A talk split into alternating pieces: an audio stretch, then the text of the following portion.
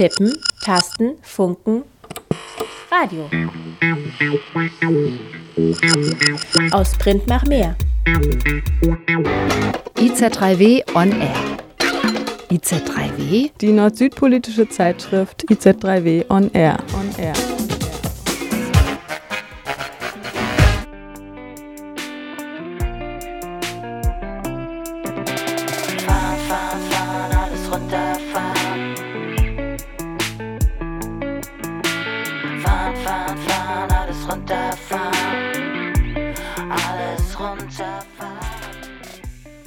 Und willkommen zum Südnordfunk im Dezember 2023. Bei uns dreht sich weiterhin viel um das Thema Klima, Klimawandel und Migration. Und zurzeit, also jetzt am Anfang Dezember, ist ja der Weltklimagipfel. Der ist in seiner finalen Phase angelangt mittlerweile. Ja, in Dubai findet er statt Dubai ist daher momentan gefühlt das Zentrum der Welt. Rund 70.000 Menschen sind in die Stadt in den Vereinigten Arabischen Emiraten gereist, um an der UN-Weltklimakonferenz, kurz der COP28, teilzunehmen. Naja, und was das in Flugmeilen bedeutet und welche zusätzliche Belastung es für das Klima darstellt, das lassen wir jetzt mal außen vor. Schließlich hofft ja die Weltgemeinschaft jedes Mal aufs Neue, dass langfristige Lösungen und Strategien gegen den Klimawandel und für mehr Klimagerechtigkeit gefunden werden. Und ja, wie UN-Generalsekretär Guterres einst richtig feststellte, We are on a highway to climate hell with the foot on the accelerator. Also auf Deutsch ungefähr, wir sind auf dem Highway zur Klimahölle mit dem Fuß auf dem Gaspedal. Unsere Südnordfunk-Kollegin Antonia Evangelista, die ist derzeit in Kenia und hat dort mit Mitika Mwenda, dem Direktor der Pan-African Climate Justice Alliance, gesprochen und der erzählt von seinen Erwartungen an die COP28 und spricht über Klimafinanzen. Über die Frage, ob und inwiefern die Welt den Klimagipfel überhaupt noch braucht, hat Martina mit Kumi Naidu gesprochen. Der ehemalige Chef von Greenpeace und Amnesty International stellt sowohl Menschenrechte als auch Umweltfragen über Jahre ins Zentrum seines Aktivismus.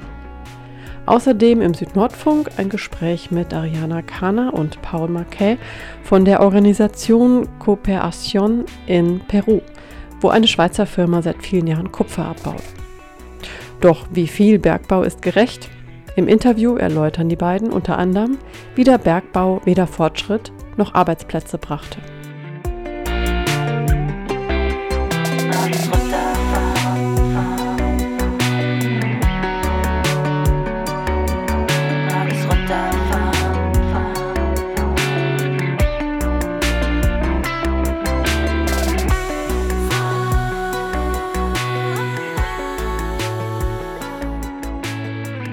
Die Weltklimakonferenz in Dubai steht unter dem Motto der weltweiten Bestandsaufnahme.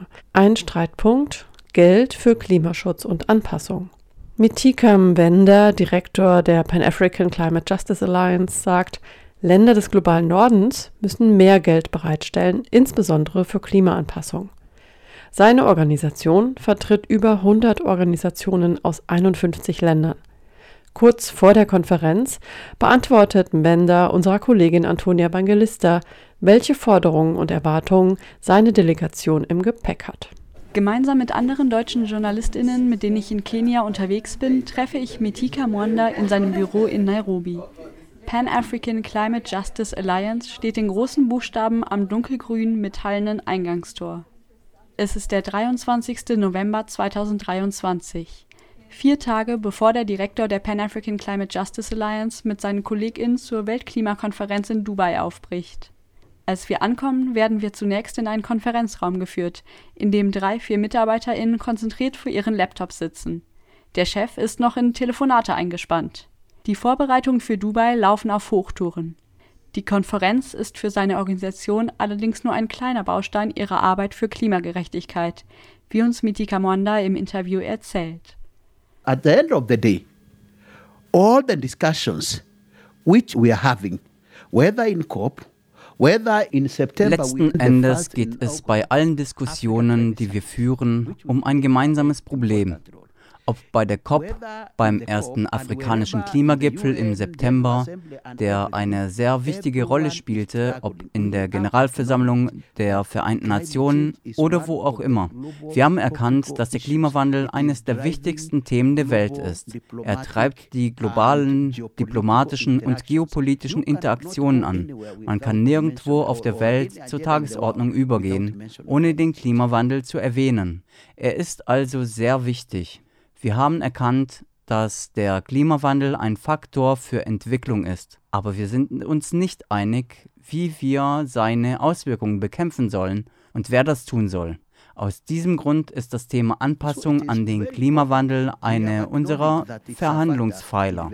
Es ist eine Priorität für Afrika, wenn wir zur COP28 gehen. Wie können wir die Widerstandsfähigkeit von Gemeinschaften stärken? Die Frage von Verlusten und Schäden, die wir aktuell erleben, die Infrastruktur wurde weggefegt und wir wissen, dass diese Auswirkungen menschengemacht sind. Sie wurden von den Industrieländern Deutschland Deutschland, dem Westen, den USA und anderen Ländern durch ihre Industrialisierung und Entwicklung verursacht. Das haben sie im Rahmen der Pariser Abkommen zum Klimawandel anerkannt. Und sie haben die Verantwortung, sich wirklich an das Abkommen zu halten, zum Beispiel Ressourcen zur Verfügung zu stellen, um die Folgen entweder abzuschwächen oder sich anzupassen. To really under the agreement to provide resources, for instance, to either mitigate and And, and adapt. Die zerstörte Infrastruktur, von der Menda spricht, sind Häuser, Straßen und Felder im Nordosten Kenias. Seit Wochen wird die Region von starken Regenfällen und Überschwemmungen heimgesucht. Dörfer sind von der Außenwelt abgeschnitten, mehr als 130 Menschen sind gestorben, fast eine halbe Million Menschen mussten ihre Häuser verlassen. Um solche Verluste zu entschädigen, hat sich die Weltgemeinschaft bei der Weltklimakonferenz im vergangenen Jahr nach vielen Diskussionen darauf geeinigt, einen Fonds für Schäden und Verluste, einen Loss and Damage Fund einzurichten. Am ersten Tag der diesjährigen Konferenz wurde er offiziell ins Leben gerufen. Laut dem Direktor der Pan African Climate Justice Alliance ein wichtiger Schritt, der aber auch Haken hat You know now the World Bank is the one which is going to, to host the fund. Of course, some of us are very uncomfortable with the World Bank. Wie Sie wissen, wird die Weltbank den Fonds einrichten. Natürlich löst das bei einigen von uns Unbehagen aus, denn die Weltbank war noch nie freundlich zu armen Gemeinschaften. In der Tat denken wir hier in Afrika, dass die Weltbank mit ihrer Politik zur Armut in einigen Ländern beiträgt. Die Frage ist also, wie kann man der Weltbank vertrauen, dass sie einen solchen Fonds einrichtet? Dies sind einige der Dinge, über die wir diskutieren.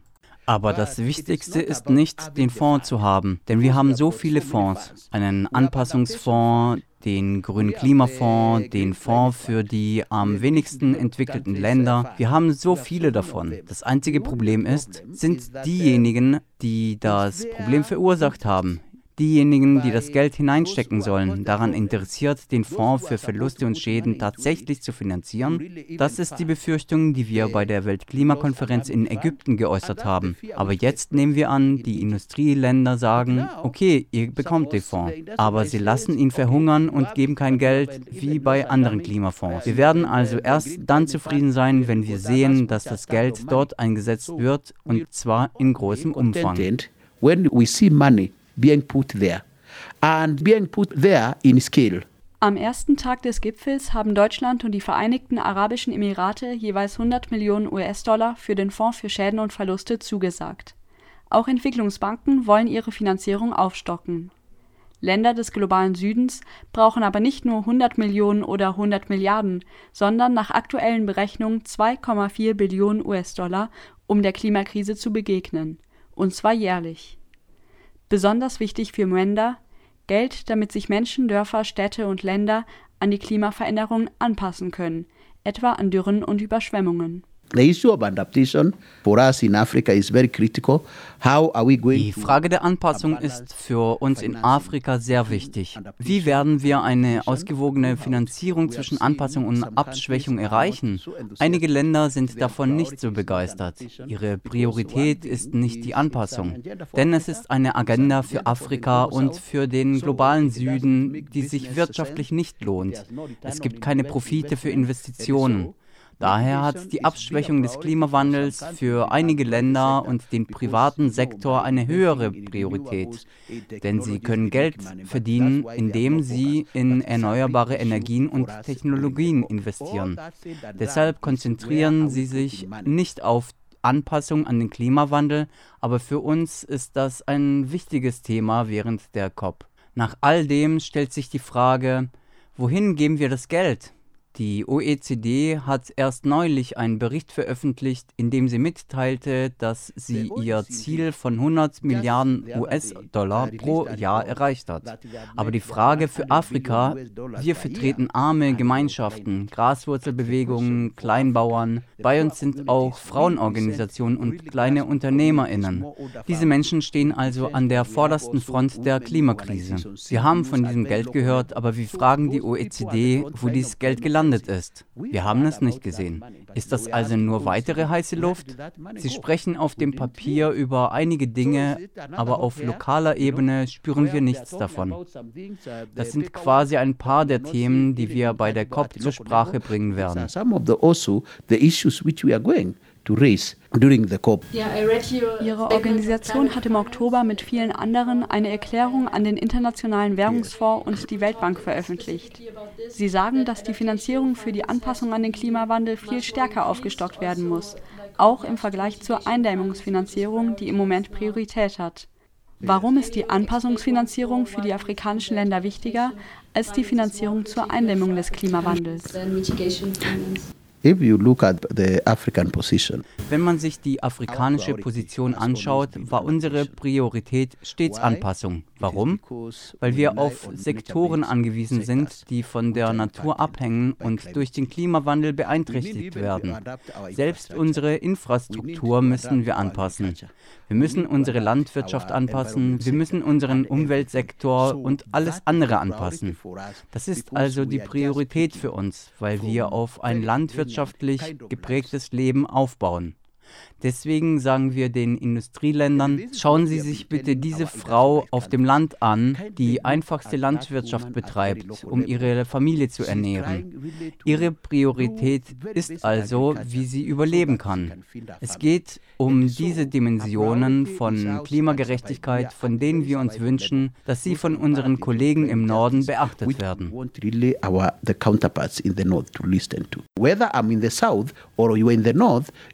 Ob ich im Süden bin oder im Norden, auch ihr seid betroffen. Wir sind aktuell besonders betroffen, aber auch ihr werdet betroffen sein und seid es sogar jetzt schon. Die Auswirkungen sind also nicht nur in Afrika zu spüren. Wir müssen also wirklich etwas unternehmen und die Emissionen reduzieren. Und ihr habt dafür mehr Kapazität. Schauen Sie sich jetzt den Nordosten Kenias an. Wenn die Menschen, die jetzt im Nordosten festsitzen und nicht erreicht werden konnten, irgendwo in Deutschland festsitzen würden, hätte Regierung die Mittel, um schnell Rettungsmaßnahmen zu ergreifen. Das ist bei uns anders. Wir sind aus verschiedenen Ländern und verschiedensten Ecken Afrikas, aber der Klimawandel wirkt sich bei uns allen auf die ein oder andere Weise aus. Wir haben also eine Verantwortung, die auf unseren Mitteln auf unserem Kapital und auf unserem Beitrag zu diesem Problem beruht. Deswegen müsst ihr diese Menschen unterstützen, die unter dem Klimawandel leiden, wie die im Nordosten Kenias. Das ist eure Aufgabe. Wir sind alle auf diesem Planeten und wir müssen dieses Problem wirklich angehen. Die Bürgerinnen in Deutschland, in den USA und anderswo sollten das ganz klar verstehen. Wenn ihr Geld in Klimaschutz steckt, in Klimafinanzierung, ist das keine Wohltätigkeit für Afrika. Es ist eure Pflicht. You put money into climate action. Climate finance is not charity to Africa. It is your duty. Und wir tanzen mit unseren Gespenstern. Und sie tanzen, tanzen hinter den Fenstern. Et on danse fantômes. Et ils dansent derrière les fenêtres de ma maison. And we're dancing with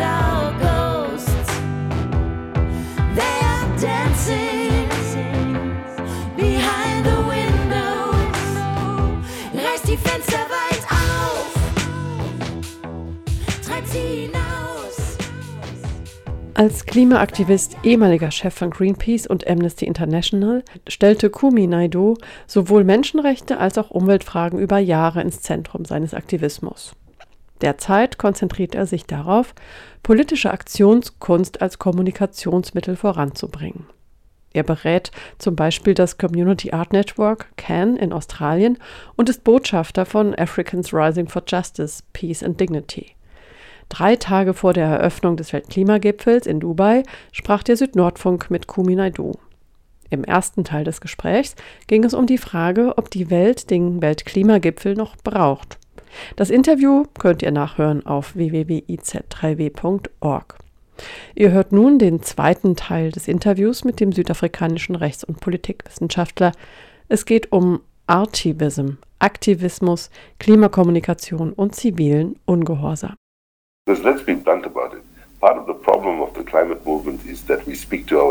Ein Teil des Problems der Klimabewegung besteht doch darin, dass wir zu uns selbst sprechen. Wir sprechen eine Sprache, die normale Menschen nicht verstehen. Sie ist zu sehr auf Traurigkeit, zu sehr auf Rationalität und zu sehr auf Fakten und Zahlen ausgerichtet. All das ist wichtig. Ich sage nicht, dass wir keine Zahlen und Fakten verwenden sollen. Das Problem ist nur, dass wir uns zu sehr auf den Kopf und zu wenig auf das Herz und die Seelen konzentrieren. Deshalb hängen wir viele Menschen ab. Was auf dem diesjährigen Klimagipfel etwas mehr Beachtung finden wird als je zuvor, ist, dass Leute aus dem Kunst- und Kulturbereich ihn nutzen.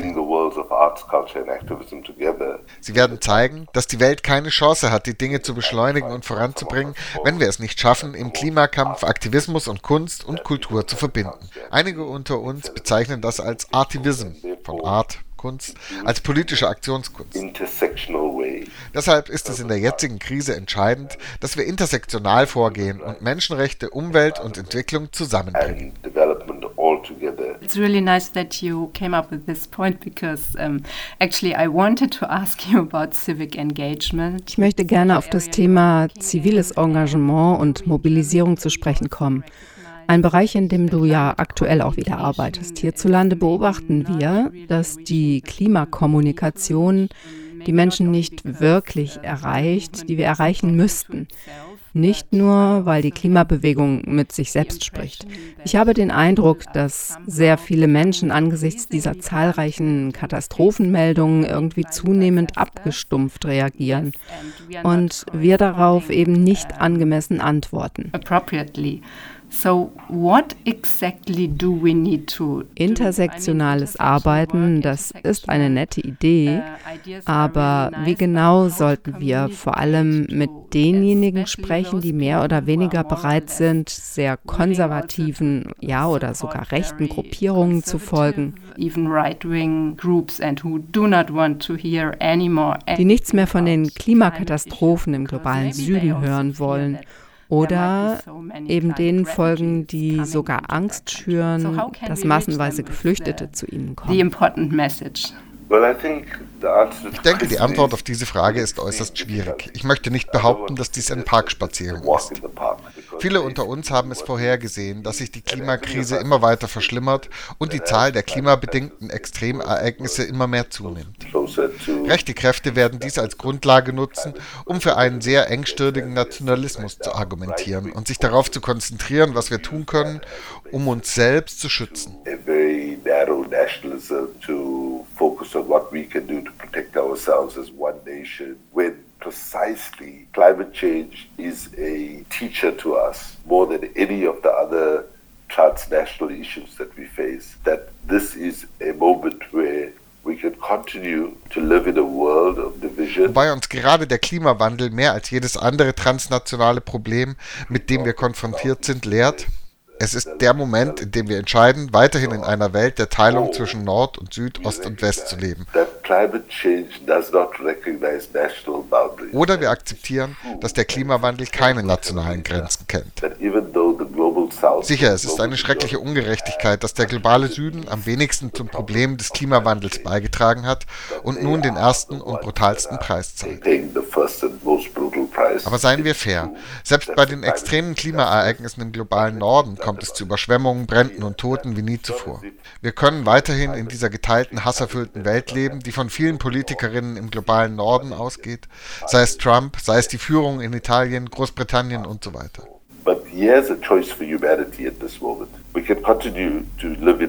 Oder wir können erkennen, dass wir dieses Recht auf Bewegungsfreiheit als reiche und arme Staaten, als entwickelte und Entwicklungsländer bekommen. Wenn wir das nicht tun, werden wir in eine Situation geraten, in der wir letztlich alle verlieren werden.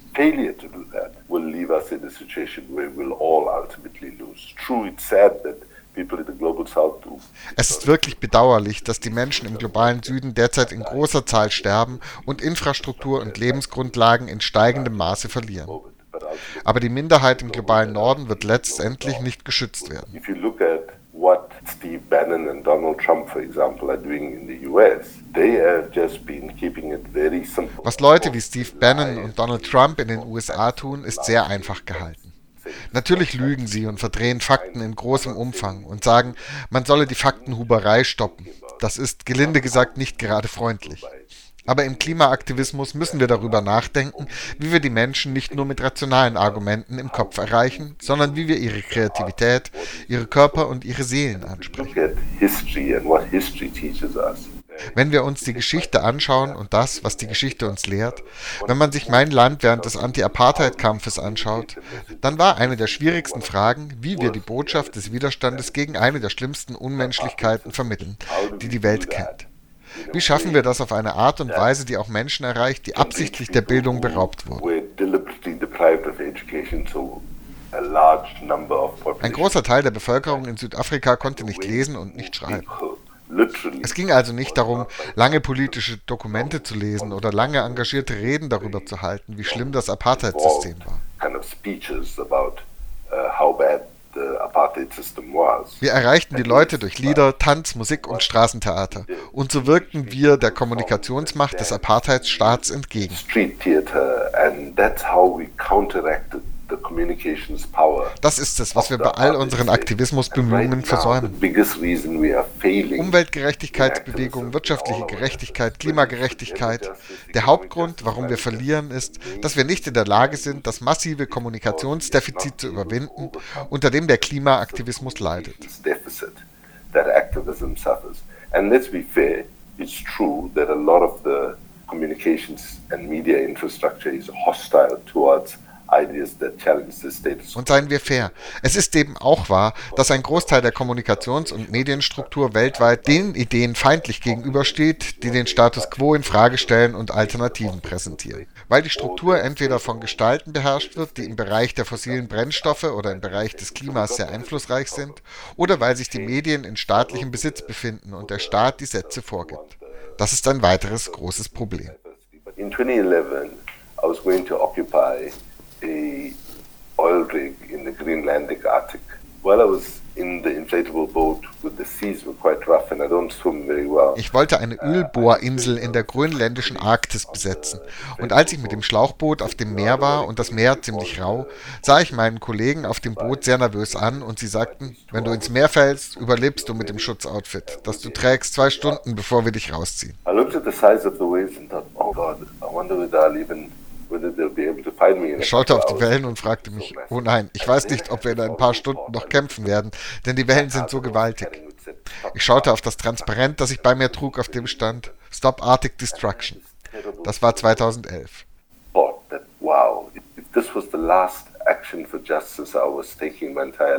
Ich hatte den schrecklichen Gedanken, dass dies die letzte Aktion war, die ich in meinem Leben unternommen haben werde. 99,5 Prozent meiner Familie, Freunde und Kollegen zu Hause in Afrika hatten keine Ahnung, was ich damit sagen wollte. Denn 2011 wussten die Leute nicht einmal, welche Bedeutung der arktische Ozean innerhalb der Klimabewegung hat.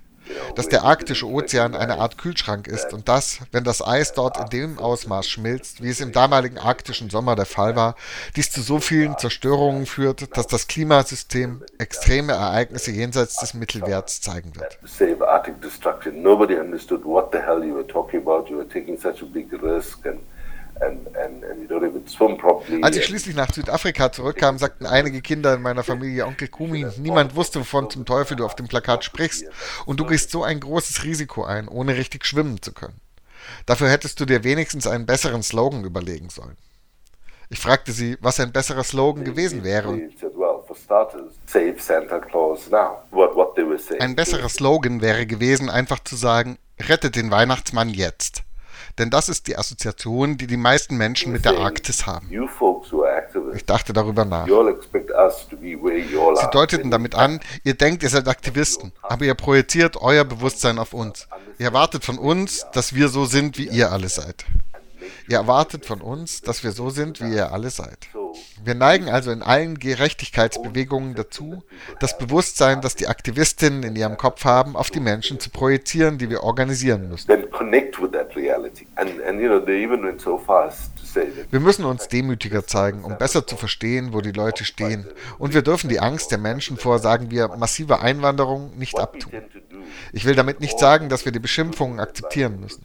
Aber wir dürfen die Unsicherheiten nicht negieren, die entstanden sind. Und wir sollten Wege finden, mit ihnen so zu reden, dass wir eine Chance haben, sie für unsere Position zu gewinnen, anstatt mit einer Arroganz zu ihnen zu sprechen, als ob wir alles wüssten und für alles einen Plan hätten. Was Menschen schließlich mehr und mehr in die Arme der rechtsextremen Kräfte treibt, wie wir gerade letzte Woche in Argentinien und auch in den Niederlanden gesehen haben, wo die Rechtsextremen die Wahlen gewonnen haben. Forces them more and more into the hands of the most far right wing forces, as we've just seen in Argentina last week and in Netherlands as well, with the far right winning the election. Thank you, Kumi. It was a really touching story. Danke, Kumi, für die berührende Geschichte in der Arktischen See. Dennoch, mein Eindruck ist, dass zum Beispiel hier in Deutschland, wo viele Menschen ja auch sehr viele Privilegien genießen, dass hier Wohltätigkeit mit Solidarität verwechselt wird. Einfach, weil es ist natürlich sehr bequem, Geld zu spenden, während man gemütlich auf dem Sofa sitzt und Nachrichten hört, statt sich politisch zu engagieren oder ziviles Engagement zu zeigen. Ich weiß nicht, wie wir die Leute erreichen können, die sich von den vielen Geschichten längst berührt fühlen, die Geld spenden. Aber Spendenbereitschaft ist eben nicht das Einzige, was man braucht. Was ist aus deiner Sicht das Problem dahinter, wenn Wohltätigkeit mit Solidarität verwechselt wird? Das ist eine ausgezeichnete Frage. Ich möchte vorschlagen, dass wir Wohltätigkeit nicht als etwas Schlechtes an sich diskreditieren. Denn Wohltätigkeit ist ein Ausgangspunkt, vergleichbar mit dem Recycling in der Umweltbewegung. Es ist ein guter Start, aber ein sehr schlechter Endpunkt, wenn man sich ausschließlich auf Recycling beschränkt. Yeah, because it does not take Weil es die Übel nicht an der Wurzel packt. Ja, aber irgendwo muss man ja anfangen. Ich bin immer der Meinung, dass man diese Liebe, die die Menschen haben, umarmen sollte. Und dann bleibt es der Kreativität des Aktivismus überlassen, ob der Aktivismus das so wenden kann, dass es die Menschen zu echter Solidarität bewegt.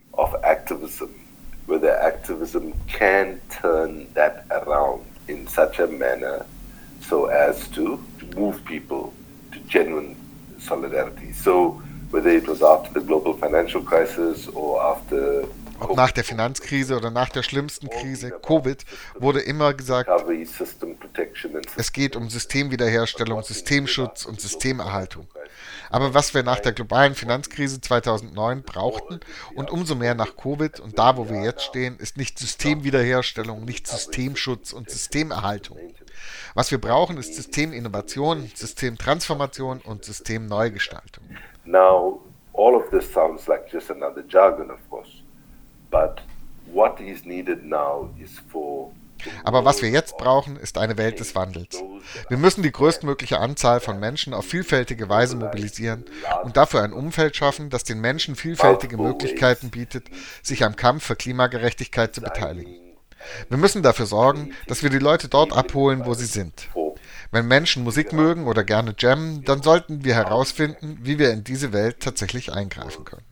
So I'm not saying it's easy to get people inclined, but I think we also have to not make the climate struggle ich sage also nicht, es sei einfach, die Menschen dafür zu begeistern. Aber ich muss auch dafür sorgen, dass der Klimakampf nicht als ein schrecklicher, schwieriger, schmerzhafter Kampf dargestellt wird. Uh, Wir müssen den Kampf für unsere Zukunft auch mit einer Botschaft der Hoffnung, des Optimismus und der Begeisterung für die Liebe und so weiter verbinden. Und deshalb, und das habe ich in den letzten Jahrzehnten immer wieder gesagt, müssen wir Aktivismus sexy machen und ihn nicht als eine schmerzhafte, langweilige Sache darstellen. Uh, happiest moments I've had, some of the most uh, funniest moments I had, and some of the best friendships wenn ich ehrlich bin, sind einige der glücklichsten und lustigsten Momente in meinem Leben und einige der besten Freundschaften alle in den verschiedenen Kämpfen entstanden, die ich geführt hatte. Und wir müssen unsere Bemühungen aufmerksamer und umfassender gestalten.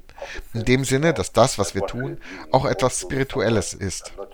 Nicht religiös im engeren Sinne, sondern indem wir in der Lage sind zu erkennen, dass das, was wir tun, nicht etwas ist, bei dem wir eine Wahl haben, sondern etwas, das dringend notwendig ist. Wir müssen die Fähigkeit entwickeln, unseren Geist aufrechtzuerhalten. But we have to develop the capability to keep our spirits up. And pessimism is a luxury we simply cannot afford. Der Pessimismus, der sich verständlicherweise aus unserer Analyse, unseren Beobachtungen und vor allem aus unseren Lebensbedingungen im globalen Süden ergibt, den müssen und können und sollten wir durch die Kreativität im Handeln und durch unseren Mut überwinden but the creativity of our thought, our actions, and uh, our courage. Thank you, Kumi. This is a very strong statement. Thank you very much. The very last question I have is Do we need more civil disobedience? Brauchen wir mehr zivilen Ungehorsam?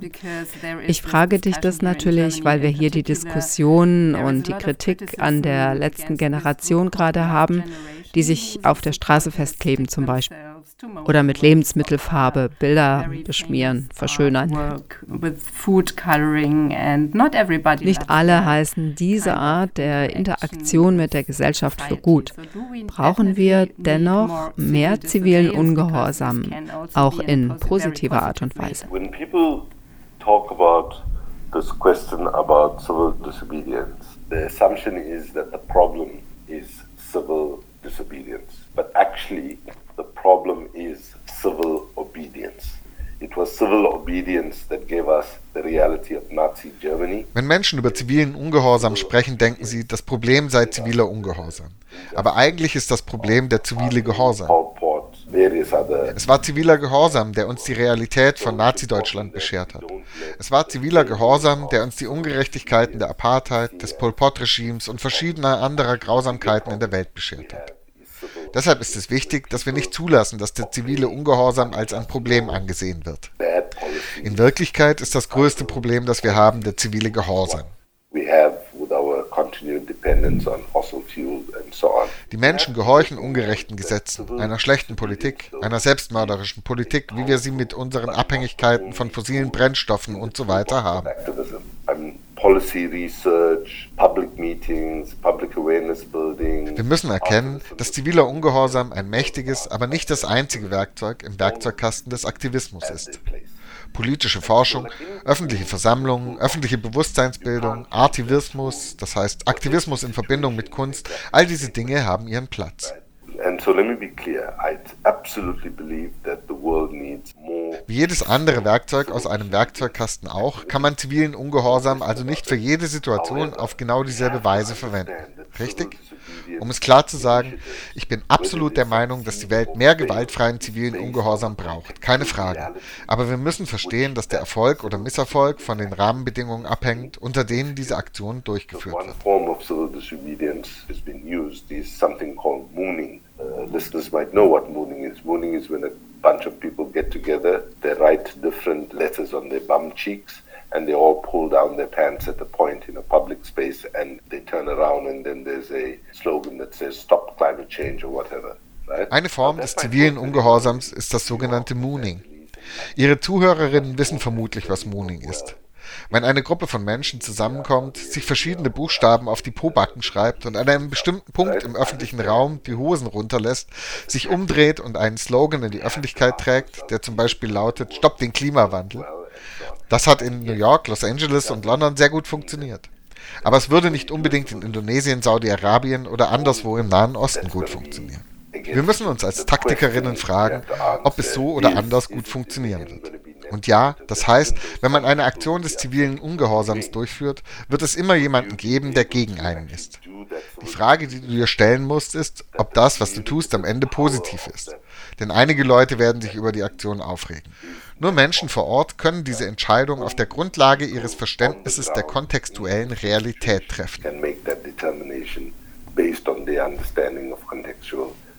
So, for example, when Extinction Rebellion, which I support als zum Beispiel Extinction Rebellion, die ich künstlerisch eigentlich unterstütze, im Jahr 2020 die U-Bahn in London blockierte und Menschen aus der Arbeiterklasse, die diese U-Bahn benutzten, von Menschen aus der Mittelschicht, die privilegierter waren, belästigt wurden, hat das sehr schlecht funktioniert.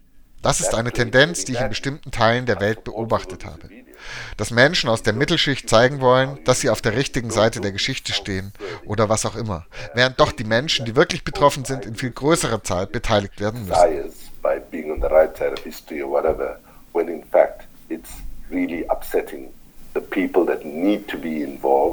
and much larger numbers of people. So, yes, by all means, civil disobedience should be intensified. Insofern, ja. Der zivile Ungehorsam sollte auf jeden Fall intensiviert werden, aber auf eine Art und Weise, bei der ganz bewusst überlegt wird, wie die Zahl der Menschen vergrößert werden kann, die das Problem verstehen und bereit sind, sich mit dem Thema zu befassen. Und letztlich dann selber bereit sind, sich am zivilen Ungehorsam zu beteiligen. Wir können die Menschen nicht einfach auf eine arrogante Art und Weise gewinnen, indem wir sie in allen Punkten belehren und zu so tun, als wären wir die Inhaber der absoluten Wahrheit. Und deshalb sollten alle einfach nur zustimmen. Das ist eine Reise, die nicht an einem Tag beginnt und am selben Tag endet. Wichtig ist, sensibel zu sein und den Kontext zu verstehen und die Leute abzuholen. It doesn't start on one day and finish on one day. Thank you, Kumit. Yes, maybe we need some more time to, to reflect on the expanding toolbox to find out which, which tools we are still missing and which tools can be finally used in which. Danke dir, Kumi, für das Gespräch. Thank you so much. It was really nice talking to you. Thank you. Good luck with your work. Bye bye. Das Gespräch mit Kumi Naidu in voller Länge könnt ihr nachhören und auch nachlesen. Schaut dafür einfach die Website des IZ3W nochmal an. Dort findet ihr auch unser neues Dossier zu Klimakrise und Migration mit acht Textbeiträgen und zehn Hörbeiträgen. www.iz3w.org Übrigens, aktuell macht Greenpeace also jetzt zum Zeitpunkt der Weltklimakonferenz, wo Klimaproteste praktisch ausgeschlossen sind, mit Protestaktionen auf diverse fossile Großprojekte aufmerksam. Zum Beispiel auf den geplanten Tiefseebergbau im Pazifik und den größten Seehafen von Shell auf den Philippinen in Batanga City, ein riesiger Terminal für fossile Brennstoffe. Die Bildsprache der Protestschilder hat sich kaum verändert. Make Climate Polluters Pay lautet die Forderung der philippinischen Klimaaktivistinnen. Stop Deep Sea Mining Before It Starts, die des internationalen Teams im Pazifik. Nur, dass diverse Social-Media-Posts, Erklärvideos und digitale Infoangebote das Problem und die politische Forderung in einfacher Bildsprache nochmal erläutern. Zum Beispiel, was der Tiefseebergbau mit der grünen Energiewende zu tun hat. Reiß die Fenster weit auf, treib sie hinaus,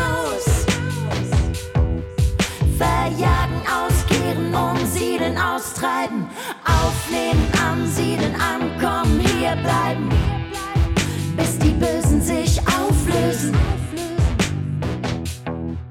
Und die Guten weiter spuken.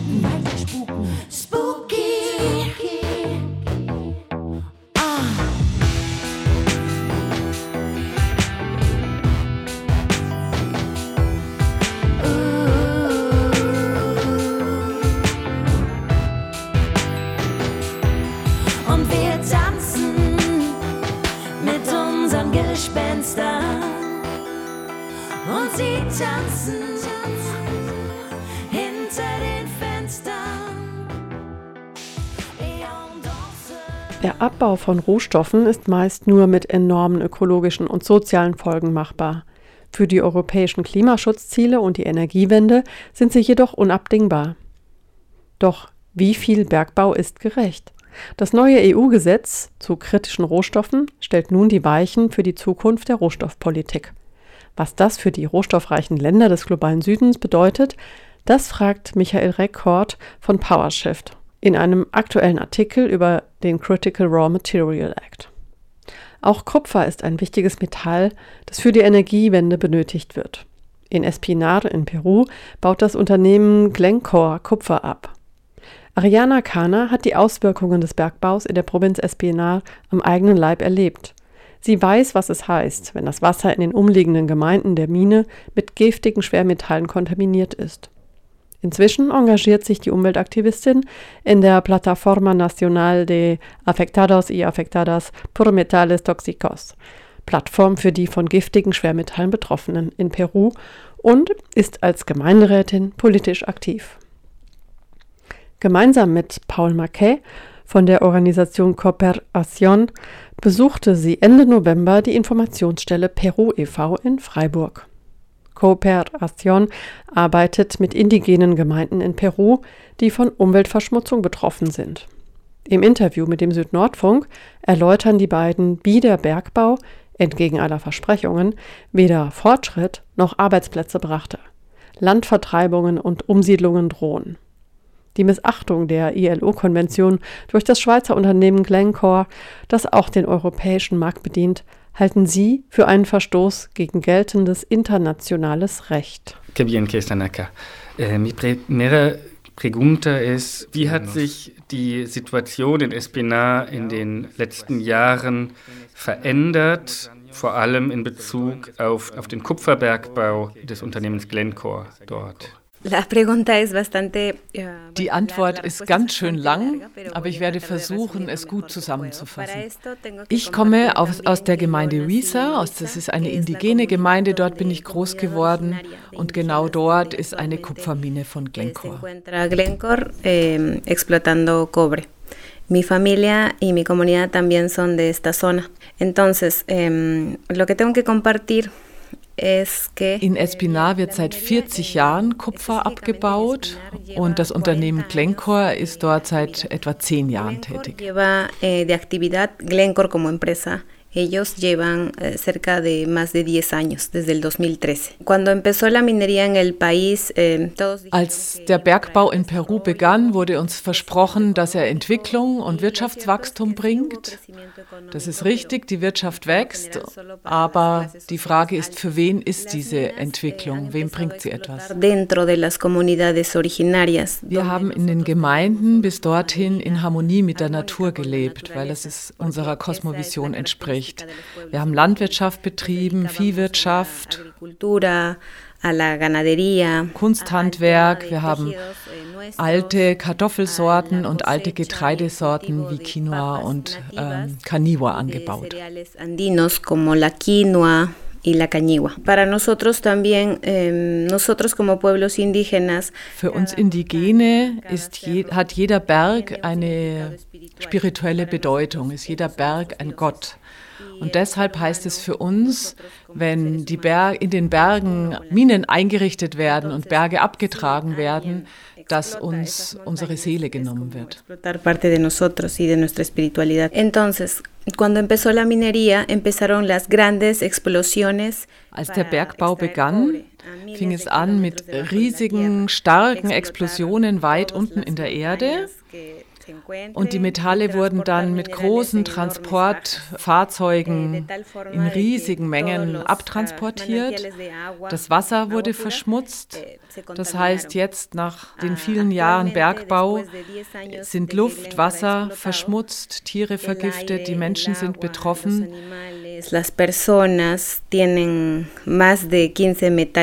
Es finden sich im, im Blut der anliegenden Bewohner und Bewohnerinnen 15 verschiedene Schwermetalle wie zum Beispiel Arsen und Blei. Eh, Außerdem gibt es unser Gemeinschaftsleben nicht mehr, wie es es vorher gab. Das gemeinsame Leben in der Gemeinde, de, die Friedhöfe, alles, was Gemeinschaft ausmachte, existiert so nicht mehr. Las Ich würde gerne wissen, ob es eine Aktivität von Seiten des Unternehmens der vorherigen Konsultation zu dem Abbau gab in Espina. Wenn ich es richtig verstehe, hätte das nach ILO-Konvention 169 passieren müssen. Consulta previa a las comunidades en Espina. Si entiendo bien, eso debería haberse realizado según la, Convención 169 de la ILO. En, en in dem aktuellen Minenprojekt in Wisa gab es keine Vorabkonsultation. Das Unternehmen Glencore argumentiert, dass es sich nur um eine Erweiterung der Mine handelt und deshalb eine Vorabkonsultation nicht nötig sei. Heute wissen wir, dass es internationale Verträge gibt, wie die ILO 169, die uns als indigene Bevölkerung das Recht geben, mitzuentscheiden bei solchen Planungen. Damals wussten wir das nicht. Die peruanische Bevölkerung kannte diese Rechte nicht und auch die Unternehmen haben uns nicht darauf hingewiesen. Y tampoco las empresas que vinieron de otros países, a pesar de que los, los conocían, no, no, no los respetaron. Con relación a la consulta previa, eh, Glencore erweitert sein Minengebiet in dem Gelände. 1980 äh, wurde begonnen in dem Gebiet Tintaya mit dem Kupferabbau. 2012, 13 wurde erweitert auf die Mine Antapatai und jetzt geht es um die, eine dritte Erweiterung, eine dritte Mine Corcohuayco. 2012-2013 se amplía a una nueva zona que es el proyecto Antapacay y actualmente está en proyecto la expansión a una tercera zona que se llama Corcohuayco. Für dieses Erweiterungsgebiet jetzt gilt das Gesetz der Vorabkonsultation, das Peru 2011 beschlossen hat. El año 2011 y por lo tanto es obligatorio que se realice un proyecto de consulta, un proceso de consulta previa. El Ministerio das äh, Minenministerium, das peruanische, hat einen Prozess der Vorabkonsultation jetzt begonnen, aber wir haben sehr viel äh, Fragen und Kritik zu diesem Prozess, was die Form und die Finanzierung angeht. Eh, Unsere wichtigste Kritik ist, dass zum derzeitigen Zeitpunkt die Meinung, die die Bevölkerung jetzt noch äh, äußern kann, keinen Einfluss mehr hat auf äh, die wichtigsten Entscheidungen und Folgen. Also welche Wirkungen hat das Projekt für die Bevölkerung? Welche Maßnahmen zur Minderung der Schäden werden ergriffen? Darauf gibt es kaum noch Einfluss. Si las medidas de mitigación que plantea la empresa son correctas o no son suficientes, etc.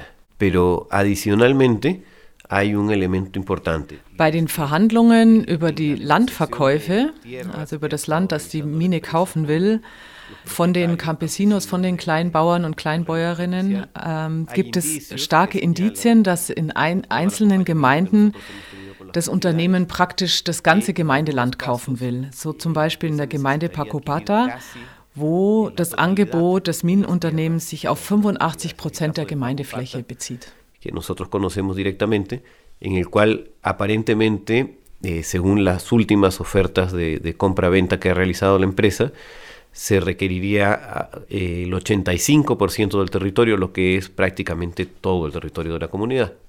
Das bedeutet, dass die Gemeinde an diesem Ort gar nicht mehr existieren kann, dass sie entweder umgesiedelt werden müsste oder verschwindet. Trata el tema con la lógica de la, del reasentamiento, sino con una lógica individual, terminaría significando la desaparición de la comunidad.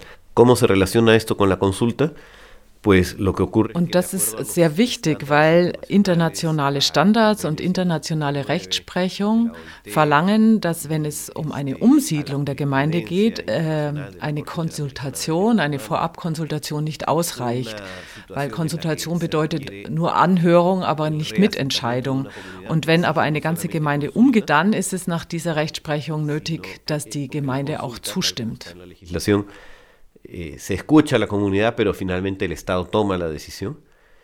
Eh, pero cuando hay eh, reasentamiento, este es uno de los supuestos en los cuales además se exige consentimiento, es decir, que la comunidad esté de acuerdo con la decisión. Gracias por esas explicaciones. Ähm, angesichts dieser Bedrohungen, die mit diesem Minenbergbau an, auf die Gemeinden trifft, ähm, würde mich interessieren, welche Widerstandsformen schaffen die Gemeinden vor Ort? Es ist sehr schwierig, gegen ein so großes System anzugehen. Das ist eigentlich zu groß für uns, denn äh, das Unternehmen hat sehr viel Geld und dann kommt sehr schnell auch das Thema Korruption ins Spiel. Generan corrupción en, en todos los niveles. Trotzdem organisieren wir uns. Es gibt äh, zehn soziale Organisationen von Frauen, von den indigenen Gemeinden, von den Menschen, die dort wohnen. Und wir koordinieren Demonstrationen und Proteste gegen die Mine. Todas estas organizaciones se reúnen para hacer marchas y protestas en contra de las actividades contaminantes de la minería. Wir gehen mit unseren Idealen auf die Straße, aber der Staat und die Unternehmen arbeiten sehr eng und auf sehr spezielle Art und Weise zusammen. Die Polizei arbeitet auch mit privaten Verträgen für die Mine und wir werden vom Staat unterdrückt und auch getötet. Es gibt schon viele Tote bei den Protesten äh, gegen die Mine que en este caso apoya la mina. Eh, solo quería complementar diciendo que ich möchte eh, ergänzen, dass das Volk von Espinar und die Menschen, die sich engagieren, sehr zu bewundern sind für ihren Kampf gegen dieses große Unternehmen. Und trotz eines Staats, der sich sehr ängstlich gegenüber den großen Unternehmen verhält. Und die Proteste haben auch schon einiges erreicht und wichtige Erfolge erzielt. So ist zum Beispiel im Jahr 2000 schon gelungen, dass, dies, dass das Unternehmen sich überhaupt mit der Bevölkerung zusammengesetzt hat und einen Rahmenvertrag geschlossen hat, in dem zum Beispiel festgelegt wurde, dass es Geld gibt für die Gemeinde und für Aktivitäten der Gemeinde. Con grandes protestas eh, logró que la empresa se siente junto con ellos a firmar el primer convenio marco que, se, eh, que existió en la historia del Perú entre una empresa minera y una población. Gracias a ese convenio marco se logró que la empresa asigne un presupuesto eh, para la comunidad que se invierte en proyectos eh, de desarrollo y que es gestionado junto con representantes de la, de la comunidad. Auch 2012 gab es wieder große Proteste, die dann erreicht haben, dass der Staat einen runden Tisch eingerichtet hat, in dem auch verschiedene Ministerien beteiligt waren und Untersuchungen in Auftrag gegeben worden, die eben die Umweltbelastungen äh, technisch untersucht haben und es jetzt deshalb endlich auch Beweise dafür gibt, dass um Umweltverschmutzung stattgefunden hat. Situación de contaminación de manera técnica y que esto logró que se arrojen evidencias de la existencia del problema de contaminación por metales pesados. De hecho, gracias a estas constantes Mobilisaciones y Presión de la población de Espinar es que, y las denuncias de las haben ganz aktuell zu einem neuen wichtigen Erfolg geführt, es que logrado dass, äh, que eine Studie der Umweltbehörde herausgekommen ist, die zum ersten Mal beweist, dass die Umweltbelastungen und Verschmutzungen und Vergiftungen tatsächlich auf das Unternehmen Antapaccay zurückzuführen sind. Eh, a la empresa Antapacay de ser el origen de la contaminación por metales pesados en el agua, en la tierra, en el aire y en los ecosistemas. Esto es un logro de la presión social. Ein weiterer wichtiger Erfolg último, des äh, Drucks aus der Bevölkerung ist, dass, es, eh, que con todas estas actividades, tanto de protesta en la dass die Plattform der Betroffenen jetzt erreicht hat, dass der Staat das Problem der, der Vergiftung der Menschen durch Schwermetalle endlich anerkennt und auch Geld zur Verfügung steht, um den Opfern äh, medizinische Hilfe zukommen zu lassen. Auch wenn das Geld zu wenig ist, aber es ist ein ganz wichtiger Schritt und Erfolg. y a partir de ahí asigne un presupuesto para atender a los afectados, que puede ser todavía insuficiente, pero también es un logro de, este, de esta presión social y de esta organización. Para concluir, quería solamente, mm, mich würde interessieren, was sind eure konkreten Forderungen gegenüber dem Unternehmen Glencore? Gegenüber dem peruanischen Staat, aber auch gegenüber der Europäischen Union. Wenn ich es richtig verstehe, seid ihr hier in Europa, ähm, um das EU-Lieferkettengesetz zu fordern, de debida diligencia, ¿cierto? Unsere erste Forderung an den peruanischen Staat ist, dass er unsere indigenen Gemeinden schützt, denn die indigenen Gemeinden machen die Identität des Landes aus. Und äh, gegenüber Glencore und den internationalen Unternehmen, die bei uns investieren und tätig sind, fordern wir, äh, dass sie die internationalen Verträge des Respektes und der Rechte der indigenen Bevölkerung anerkennen und respektieren. An die Finanzunternehmen und Investoren haben wir die Forderung, ihre Perspektive auf das Leben und auf die Menschen zu ändern. Es geht nicht allein um Zahlen und Geld, sondern um den Respekt vor Menschen und die Einhaltung der Menschenrechte. Enfocarnos como seres humanos y respetar los derechos humanos de cualquier persona en el mundo. Und an die Menschen in Europa äh, appellieren wir, dass sie über ihr Konsumverhalten nachdenken. Der exzessive Konsum und die exzessive Nutzung von Handys, von äh, Fernseher und so weiter, hat, das ist nicht nachhaltig, das zerstört unseren Planeten und wir müssen zurückkehren zu dem Leben, was wir vorher hatten, was deutlich mehr in Einklang mit der Natur stand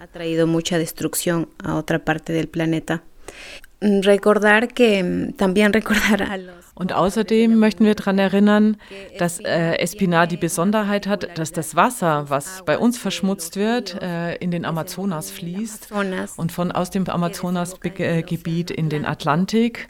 Aber es geht auch Wasser in den Pazifik. Das heißt, die Verschmutzung betrifft nicht nur uns, sondern eigentlich den ganzen Planeten. Und deshalb haben wir eine gemeinsame Verantwortung. Und zum Schluss möchte ich auch daran erinnern, dass ein großer Teil des Kupfers, äh, das abgebaut wird, für Waffenherstellung verwendet wird.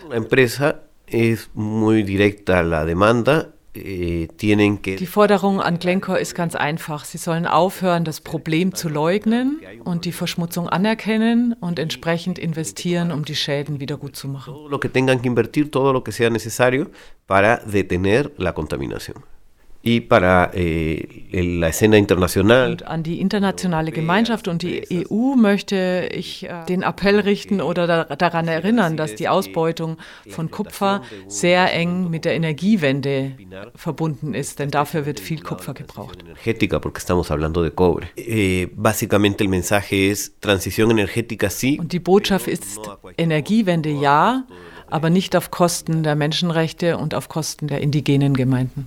Die Verschmutzung betrifft nicht nur uns, so Ariana Kahner im Gespräch mit Robert Gata vom IZ3W. Das Wasser, das in Espinar verschmutzt wird, fließt in den Amazonas und in den Pazifik. Das Interview in voller Länge könnt ihr nachhören, gerne auch auf Spanisch im Original auf unserer Website iz3w.org. Und mehr Infos zum Bergbau in Peru findet ihr dort in den Show Notes oder direkt auf der Webseite der Informationsstelle Peru.